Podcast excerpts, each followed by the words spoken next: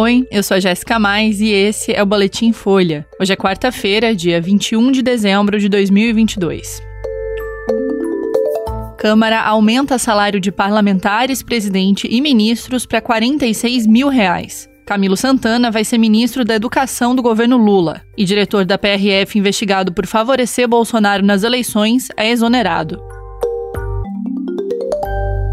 A Câmara dos Deputados aprovou ontem um reajuste de 37% a 50% para os salários da cúpula do Executivo e do Congresso e a equiparação com o Judiciário. O decreto legislativo teve a oposição só do PSOL, do Novo e de parlamentares isolados de alguns partidos. Os salários do presidente da República, de ministros de Estado e de parlamentares passaram a ser de R$ 46.300.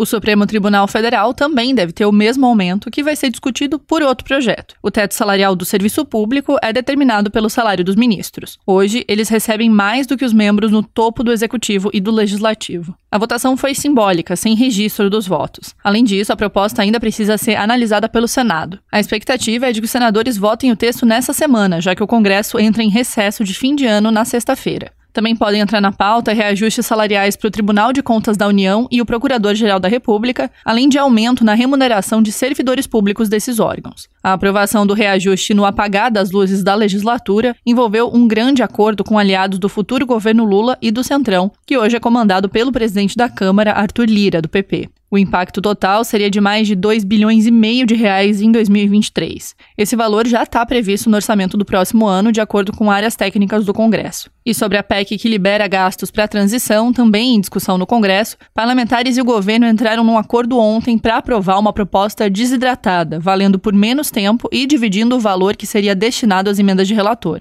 Depois do encontro, o cálculo de lideranças era de uma votação fácil na Câmara, o que acabou não se concretizando.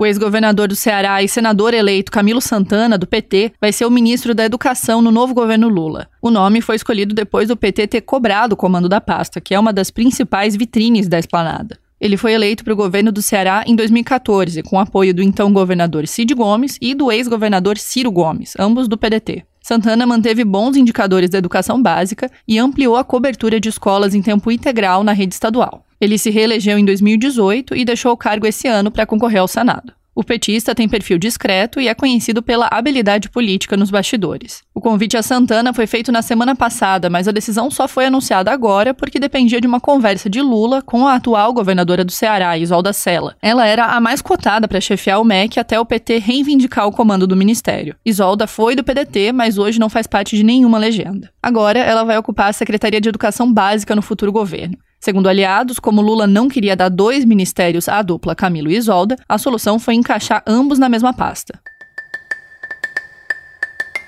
E o governo federal exonerou ontem o diretor-geral da Polícia Rodoviária Federal, Silvinei Vasques. A decisão é assinada pelo ministro-chefe da Casa Civil, Ciro Nogueira. Vasques é investigado por três atos em que teria favorecido o presidente Jair Bolsonaro nas eleições desse ano. O primeiro é uma postagem em rede social em que ele declara voto em Bolsonaro. Ele também é réu acusado de organizar uma operação da PRF no dia do segundo turno para averiguar o transporte ilegal de pessoas. A suspeita é de que o objetivo da ação seria atrapalhar eleitores de Lula que tentavam chegar ao local de votação. E o terceiro ato é a suposta leniência em lidar com os bloqueios de rodovias organizados por caminhoneiros bolsonaristas que se recusavam a aceitar o resultado das eleições. O Ministério Público Federal chegou a pedir o afastamento de Vasques por uso indevido do cargo, por improbidade administrativa e por violar os princípios da administração pública. Também nessa terça, o futuro ministro da Justiça, Flávio Dino, escolheu quem deve ocupar a direção da PRF no novo governo: o policial rodoviário Edmar Camata, que é secretário de Transparência do Espírito Santo.